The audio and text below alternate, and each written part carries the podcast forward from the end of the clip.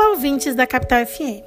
Na coluna de hoje, trataremos da aprovação pela OIT, Organização Internacional do Trabalho, de normas internacionais que tratam da violência e do assédio no local de trabalho.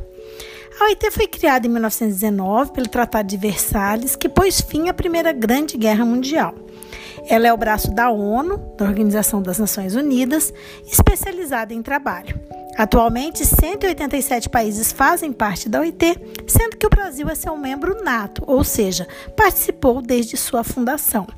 De forma única no sistema ONU, a OIT tem composição tripartite, ou seja, participam dela representantes dos governos, trabalhadores e empregadores. A OIT, desde sua criação, trabalha com a visão de que só a justiça social poderá garantir a paz universal duradoura. Entende que é urgente a melhoria das condições de trabalho do maior número possível de pessoas no mundo, pois a injustiça, a miséria e as privações levam a uma situação de descontentamento que põe em, em perigo a harmonia mundial.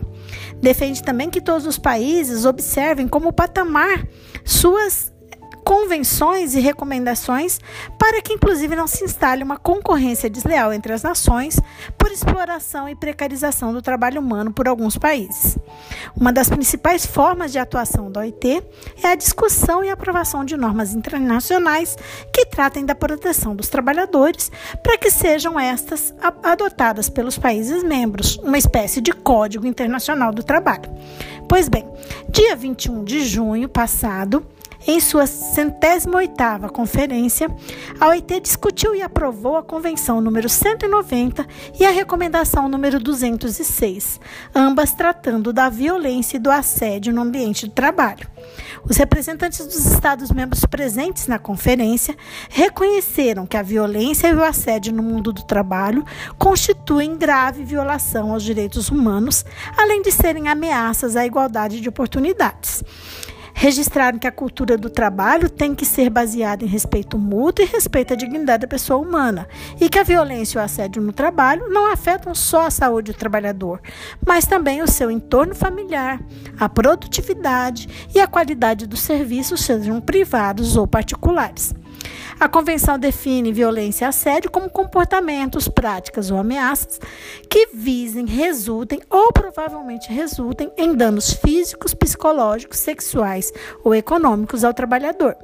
Sejam eles praticados uma vez ou repetidas vezes, seja no local de trabalho ou em locais de descansos, instalações sanitárias, em programas de treinamento, viagem, viagens, ou seja, qualquer atividade de natureza profissional. Ao mesmo tempo, a convenção lembra que, além dos empregadores ou tomadores da mão de obra, os Estados-membros têm a responsabilidade de promover um ambiente de trabalho saudável onde haja tolerância zero com tais práticas. A nova convenção visa proteger todos os trabalhadores, independentemente de sua forma de contratação, ou seja, empregados, servidores públicos, estagiários, voluntários, autônomos, dentre outros. Importante destacar que, no caso dos empregados, também abrange aqueles que já foram desligados e aqueles que são candidatos ao emprego. A convenção também dá especial atenção à violência e assédio em razão de sexo ou gênero, aí incluindo o assédio sexual. A convenção entrará em vigor no âmbito internacional em 12 meses após a ratificação de pelo menos dois Estados-membros. No âmbito nacional, ou seja, no território brasileiro, depende de ratificação pelo Congresso Nacional, que é a autoridade competente no Brasil para tanto, seguindo após para a promulgação do presidente da República. Aguardemos então que nossos parlamentares tenham a sensibilidade e a urgência na aprovação da Convenção número 190. Por hoje é só, nos despedimos agradecendo a atenção. Até a próxima terça. Esta nota teve participação de Carla Leal, coordenadora do Grupo de Pesquisa sobre o Meio Ambiente do Trabalho da UFMT, o GPMAT.